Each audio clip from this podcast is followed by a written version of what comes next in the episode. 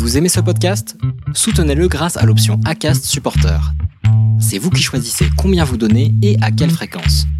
Cliquez simplement sur le lien dans la description du podcast pour le soutenir dès à présent. hypersensible. Dans les premiers contacts avec certaines personnes, ça peut avoir un côté un peu... euh, Cette vivacité, cette capacité à parler des émotions, etc., ça peut un peu euh, étonner, voire déconcerter, mais aussi plaire. Ou alors, au contraire, agacer rapidement. C'est assez clivant dès le départ. Le jour où j'ai compris que j'étais hypersensible, ou pas.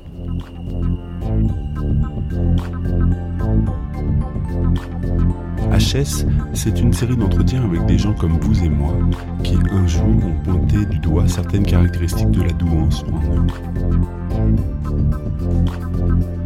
Se savoir comme tel, à quoi bon? Se découvrir sous cette facette, est-ce suffisant? Faut-il se faire tester au risque de perdre d'illusoires illusions?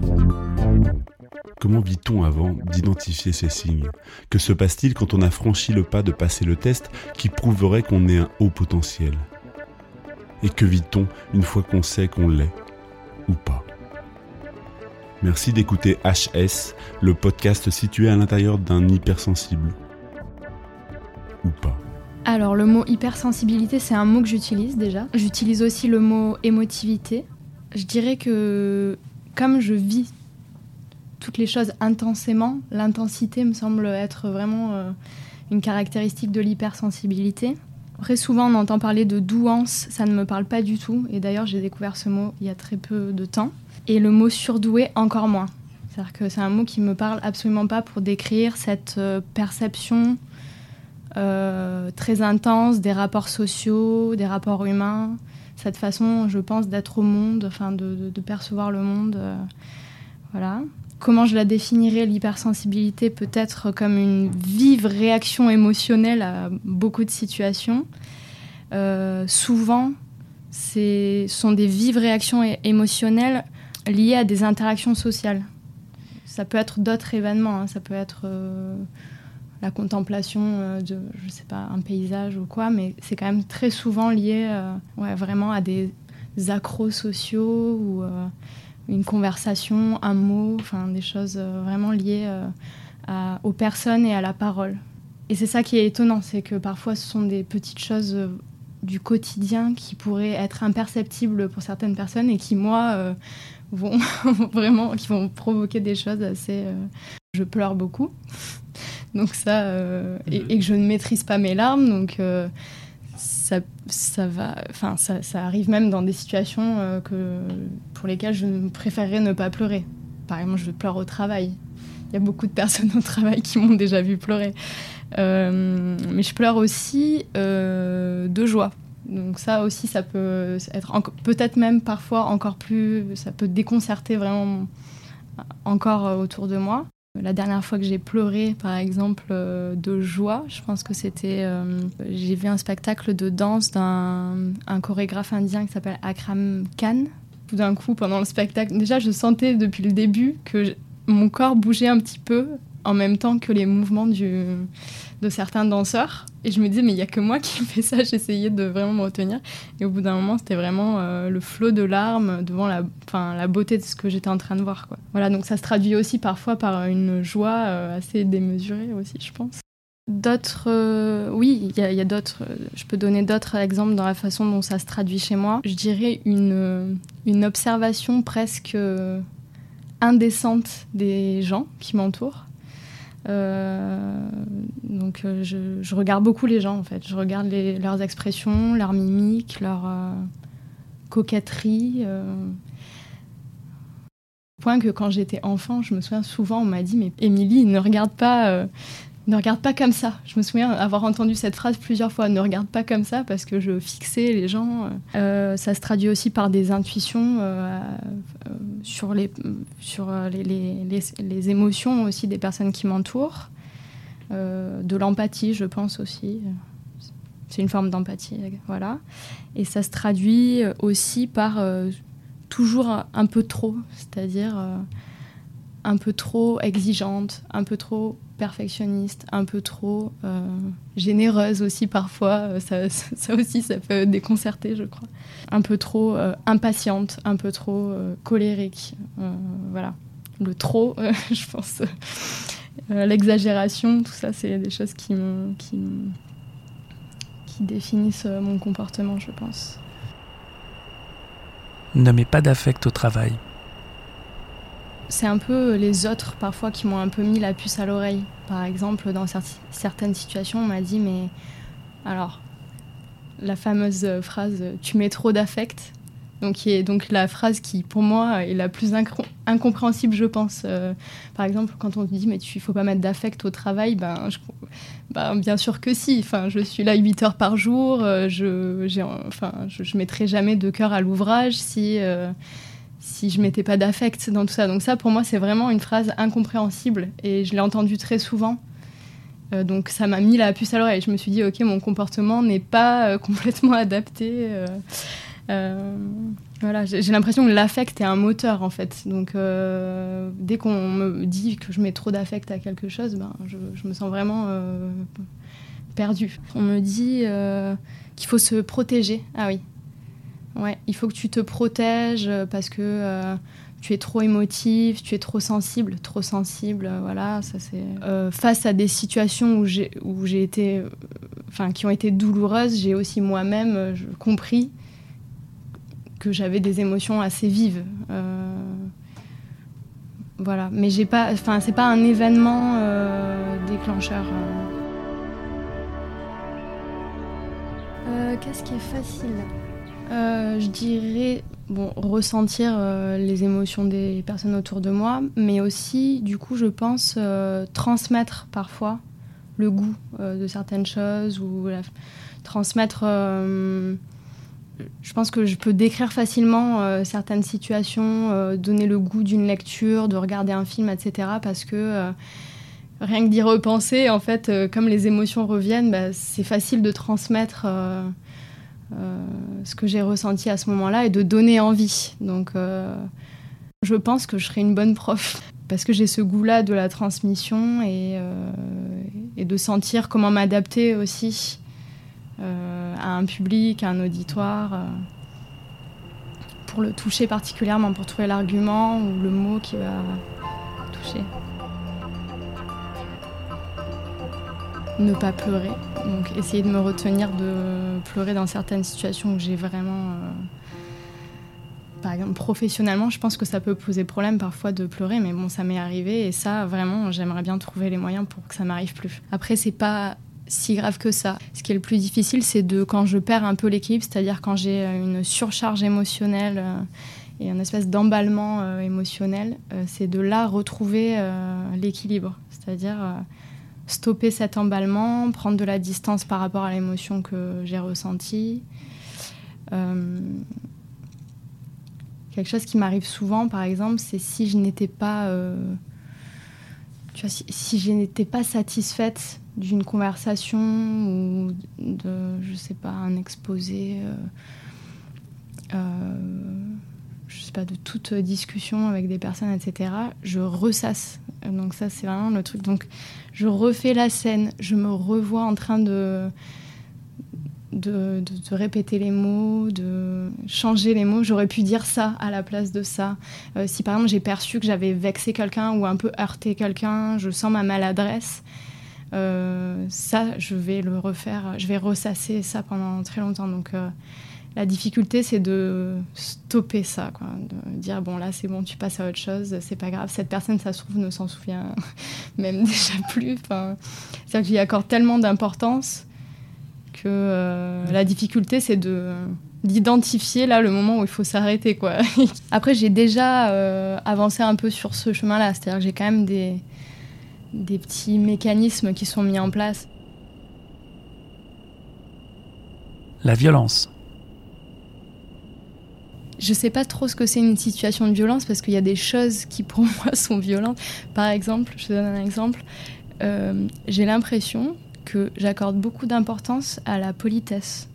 Donc si bon, on se on se libère du tout le discours politique qui existe autour de la politesse et tout ça pour penser seulement enfin, à ce que ça représente la politesse. Dans politesse, déjà, il y a polir. Et donc, pour moi, c'est vraiment une façon de polir nos rapports sociaux. Et donc, je peux être heurtée par parfois une, euh, une absence d'attention. Euh, ouais, dans la prise de contact. Ouais. Ça peut me paraître violent. Euh, ça m'arrivait d'ailleurs l'an dernier dans le métro. Une personne qui pensait que j'avais fait exprès la bousculer avec mon sac, chose à laquelle j'essaye de faire attention. Et elle est devenue vraiment très violente. Vous l'avez fait exprès, etc. Et donc là, pour le coup, donc j'ai réussi à lui répondre, à lui dire mais madame, euh, je, vous promets, je n'ai pas fait exprès, etc. Mais par contre, à la fin, euh, j'étais vraiment, enfin j'en ai pleuré quoi. J'étais vraiment heurtée, euh, voilà. Alors que j'allais juste au boulot le matin dans le métro parisien qui est bondé. Enfin, c'est pas une situation non plus, voilà. Mais ça, par exemple, ça me paraît violent. Mais je pense qu'il y a d'autres situations peut-être plus. qui pourrait être considérée comme plus violente dans les mots, etc., où je vais au contraire moins réagir parce que je vais pas percevoir. Euh, la violence s'exprime vraiment, je trouve, par la parole. En tout cas, moi, je l'aperçois comme ça. Déjà, j'essayais de me demander si dans mon entourage, euh, j'ai beaucoup de personnes hypersensibles ou pas. Je crois pas, euh, particulièrement dans mon entourage proche.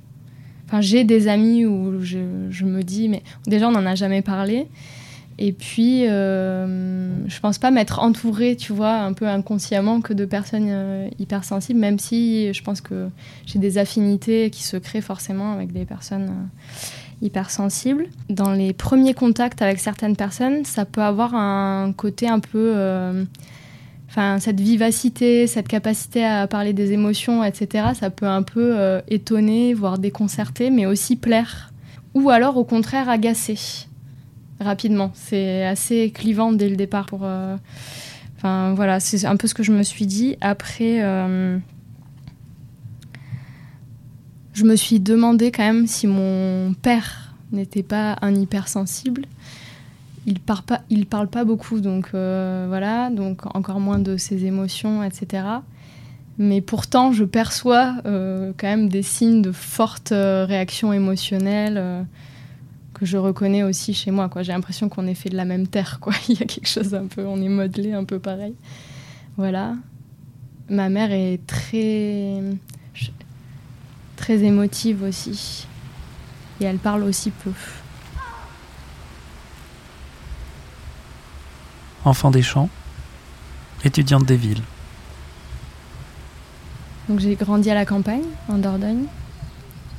Donc j'ai une enfance euh, vraiment à la campagne, dans le sens euh, où j'avais de, grands espaces, euh, beaucoup de lieux où m'exprimer, ou contempler aussi. Je pense que ça m'a aidé à...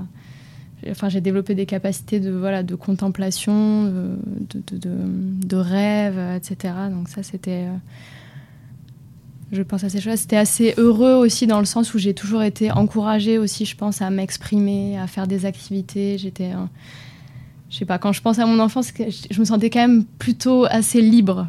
Mais c'est pas pour autant qu'il n'y avait pas déjà des signes, euh, en tout cas des situations qui ont pu être euh, douloureuses. Je sais que, enfin, je me souviens que j'étais déjà euh, perfectionniste, déjà je voulais aider, je voulais faire bien. Euh, et je me souviens même que je pense que les situations peut-être les plus violentes euh, comme ça, c'était parfois euh, des réflexions adultes, d'adultes en fait, sur cette façon d'être. Par exemple, j'ai entendu enfant quand même des Madame parfaite. Donc quand tu es petite fille, qu'on te dit Madame parfaite et que tu perçois bien sûr la pointe de mépris qui va avec, ça c'est extrêmement douloureux. Et je m'en souviens de situations comme ça. Donc. Et en même temps, j'avais cette recherche de contact des adultes. C'est-à-dire que j'aimais être avec des personnes plus âgées que moi assez, assez, assez tôt. J'aimais le contact des adultes. Euh.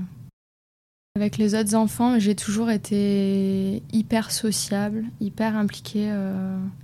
Ça, c'est peut-être une différence parfois, parce que j'ai pas eu du tout euh, de réflexe de repli à part effectivement des, certaines récréations passées au CDI parce que j'étais à la recherche de calme voilà, mais j'ai toujours été très entourée avec beaucoup d'amis. j'étais dans toutes les associations, j'étais déléguée de classe. Alors ça, ça va. Là, on rejoint un peu la notion de je veux bien faire, je veux voir, je veux être un peu justicière ou un truc. Euh, enfin, j'ai de l'empathie et donc ça m'intéresse de, voilà, de. Alors déjà, j'ai quitté la campagne à 18 ans pour aller à la ville. Euh, j'avais jamais vécu en ville de toute ma vie et tout ça, donc là, ça a été vraiment euh, une, vraiment une grosse marche dans ma vie. J'ai commencé par une prépa littéraire aussi. Et en fait, ça me paraît avoir été une période assez euh, heureuse. C'était une période où ma curiosité était vraiment euh, stimulée à 300%. Donc j'avais euh, la sensation de me remplir de connaissances, de découvertes littéraires, philosophiques, historiques, vraiment à longueur de journée. Et les rapports, nos rapports sociaux, enfin, les rapports avec les autres élèves de classe préparatoire étaient assez bons en fait assez solidaire, etc. Donc j'ai pas. Euh, seul le rythme était assez violent, ou enfin était très soutenu, euh, éreintant, mais euh, finalement j'avais une espèce de, de stabilité émotionnelle pendant ces deux années-là. Alors peut-être que j'ai réussi l'exercice de me blinder complètement à ce moment-là, je, je sais pas. Mais en tout cas, quand j'y repense, j'ai pas de regrets et j'ai pas de d'accros sociaux euh, trop forts qui m'auraient marqué et qui m'auraient euh, vraiment euh, impacté. Non, pendant très longtemps, j'ai pas su ce que je voulais faire parce que j'étais un peu touche à tout. J'aimais un peu toutes les matières à l'école. J'avais pas vraiment de. Voilà, après, j'avais un profil plutôt littéraire, mais j'ai quand même fait un bac S je naviguais un peu, je me suis un peu laissée porter jusqu'au moment où il fallait choisir après le bac. Euh, je me suis dit, bon, une prépa lettres, ça peut être pas mal. Et en plus, il y avait encore des maths dans cette prépa Donc, je, me suis dit, allez, ça va le faire. Mais j'ai un peu navigué à vue euh, jusqu'à. Donc, après la prépa, je suis allée à Sciences Po Bordeaux. Donc, j'ai fait des sciences poétiques. C'était complètement différent. C'est toujours très généraliste, euh, toujours lié à la culture générale, à, bah, j'ai un peu toujours dit que j'allais être prof, mais tu vois, euh, là, j'ai 28 ans, je j'ai rien fait pour être prof encore. Donc, euh, voilà. Après, j'avais. Enfin. Je, ça pourrait être une vocation. J'y pense souvent. J'ai toujours été dans les associations sportives, mais euh, pas parce que j'avais une, je pense, une appétence pour un sport en particulier, mais vraiment parce que c'était un défouloir le mercredi après-midi, que c'était très on était très entourés, c'était social, enfin c'était un, voilà, un exercice social, je m'entourais beaucoup, euh, voilà. Euh, j'ai fait beaucoup de théâtre. J'ai même fait, euh, donc quand j'étais à Sciences Po, j'ai fait du théâtre d'improvisation, donc qui était, qui représentait quand même une, énorme, je pense, mise en danger émotionnelle. C'est-à-dire que là, pour le coup, c'était des exercices où ben, on avait des fous rires euh, à chaque fois, mais aussi euh, parfois je rentrais, je me disais mais qu'est-ce que mais pourquoi j'ai dit ça? Parce que c'est tellement euh, instinctif parfois. Et c'était un peu la continuation logique après le théâtre classique où, où la, parole était déjà écrite. Là, c'était un moyen d'expression assez total, assez complet. Mmh. Donc ça, et j'ai toujours fait de la danse aussi un peu, un peu de musique. En fait, euh, j'ai jamais eu vraiment de spécialité. Je change, c'est presque comme si je changeais tous les un ou deux ans pour euh, découvrir une nouvelle, euh, une nouvelle expérience. Là, j'ai un peu trouvé là maintenant. Je danse le swing et j'ai l'impression que ça me correspond vraiment. Et c'est la première fois que je suis aussi que je, danse pendant 4 ans, 5 ans, euh, toujours la même danse et j'y retourne et ça me rend, ça m'épanouit vraiment et tout ça. Mais je crois que c'était vraiment la première fois que ça m'arrive, quoi, que je m'accroche vraiment sans passer à autre chose, euh, que la curiosité reste maintenue euh, d'année en année. J'ai un peu écrit aussi à un moment. Là, j'écris beaucoup moins. mais j'ai jamais fait d'atelier d'écriture ou de choses comme ça. Pas pour rien que je travaille dans un monde plutôt créatif, avec des gens qui, qui m'inspirent, euh, qui, euh, qui eux-mêmes sont assez sensibles à beaucoup de choses, qui parlent bien.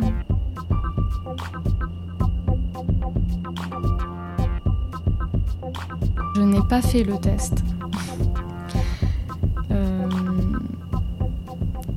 Déjà aussi parce que douance, voilà, c'est un mot que je connaissais pas. Surdoué, ça me vraiment, ça me parle pas. J'ai pas l'impression que ça. J'ai l'impression que c'est une autre catégorie de personnes. je, je m'associe pas du tout. euh. Donc euh, voilà, j'ai pas forcément envie de matérialiser tout ça, enfin de. Tu sais, il y avait une mode euh, il y a pas longtemps, euh, un peu euh, sur les profils psychologiques, il y avait les pervers narcissiques. Et là, j'ai l'impression que maintenant, ce sont les hypersensibles. Et j'ai un peu peur que ça devienne une caricature psychologique, en fait. Et que le- les traits soient simplifiés. Et que. donc, je, pr- préférais pas dire à quelqu'un je suis hypersensible parce que j'aurais trop peur après d'être un petit peu définie par ces, ces traits, cette. Ouais, cette. J'ai peur de perdre la nuance. euh, voilà. Et donc, du coup, le test, ça serait aussi. euh, ça matérialiserait ça aussi, peut-être. Donc, j'ai pas forcément envie de ça. Je préfère euh, continuer de trouver les moyens pour. pour m'en sortir, quoi, on va dire. Je préfère continuer de chercher vraiment des choses très pratiques à appliquer au quotidien, euh, reconnaître les situations, euh, mettre à distance mes émotions. euh, c'est ce qui m'attire plus, je pense. Donc, la sophrologie, tu vois, ces choses-là, voilà, ces choses qui m'intéressent, où je me dis, bon, là, très pragmatiquement, là, je, peux trouver des outils, en fait. Je- J'essaye de construire ma boîte à outils pour. du coup, j'ai quand même lu un peu des choses. Mais la, la première porte d'entrée, en fait, c'est je suis tombée sur des articles qui parlaient d'enfants hypersensibles. Et en lisant des articles sur des enfants hypersensibles, je me suis dit, mais ah oui, j'ai quand même, je coche quand même certaines cases. euh, ça me rappelle mon enfance. Donc après, j'ai ouvert et j'ai lu, mais j'ai pas lu euh, non plus, euh, tu vois, des essais. Enfin, j'ai pas lu de trucs très sérieux, je crois. J'ai un peu scrollé sur Internet et. Et voilà, je sais pas si j'ai ce besoin-là. Ouais, je te dis vraiment, c'est j'ai besoin que ça soit euh, pragmatique, quoi.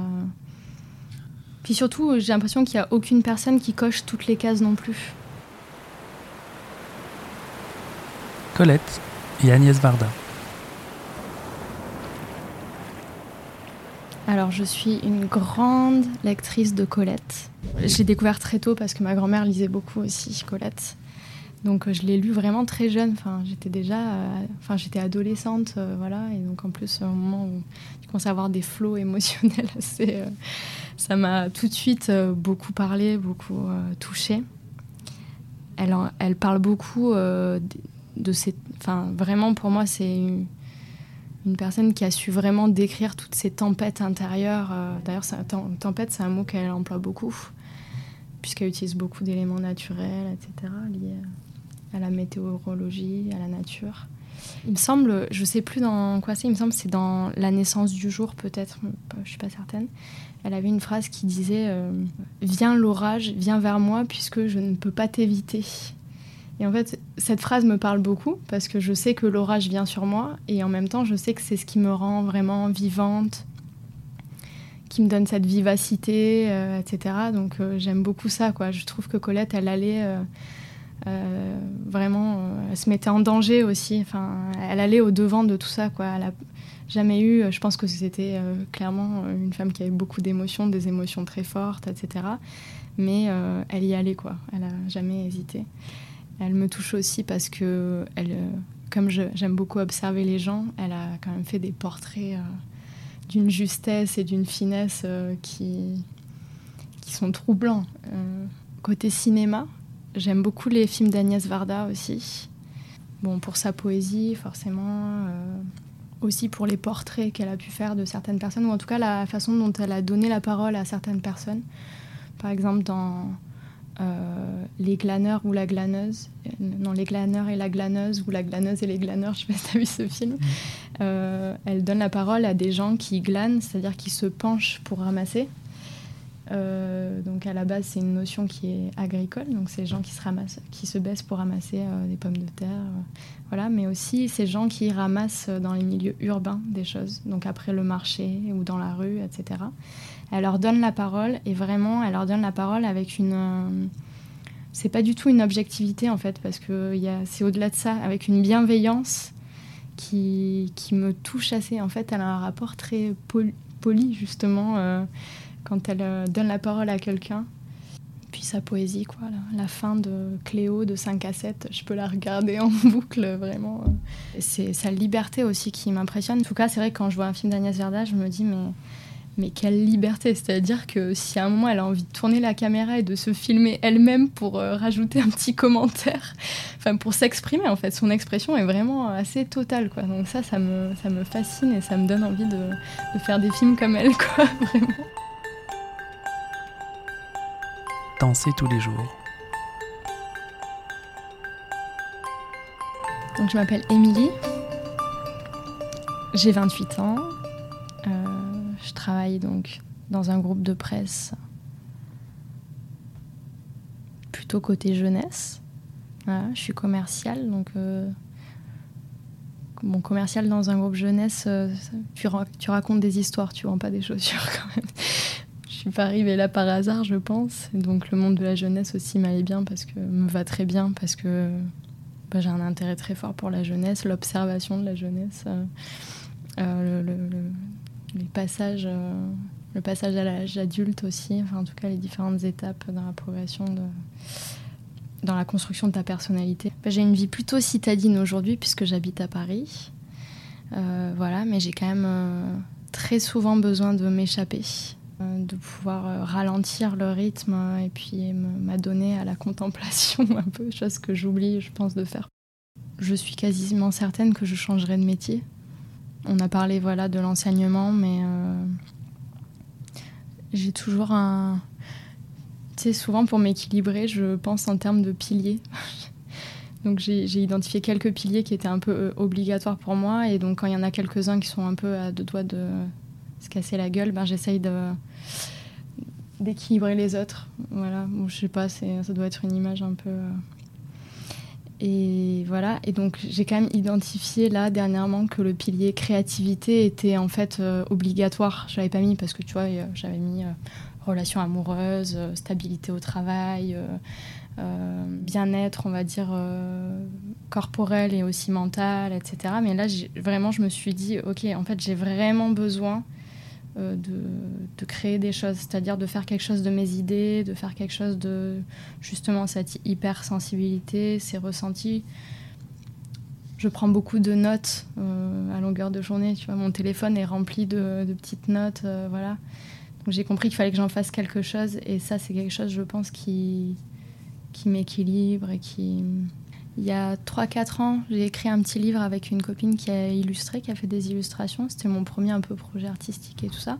Chose que j'assume plus trop parce qu'avant ça, voilà, je pense que c'est un parcours classique de quand tu es un peu touche à tout, que tu veux tout essayer et parfois le résultat te plaît, parfois ça t'assume plus. Et là, en ce moment, je fais un film, enfin un court métrage.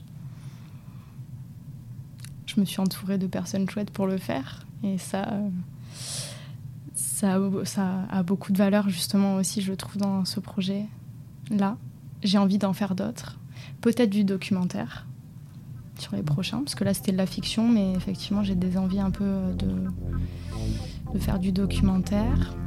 J'avais envie d'écrire des chansons aussi pour un copain qui, qui fait de la musique. Euh, voilà, j'ai toujours plein de petits projets. Euh, je travaille sur un projet de festival aussi, festival d'art en Dordogne. Je danse, je danse. Alors la danse, c'est entre sport et art. En tout cas, c'est un vrai moyen d'expression euh, au quotidien presque, puisque je danse presque tous les jours, je crois. Merci d'écouter HS, le podcast situé à l'intérieur d'un hypersensible.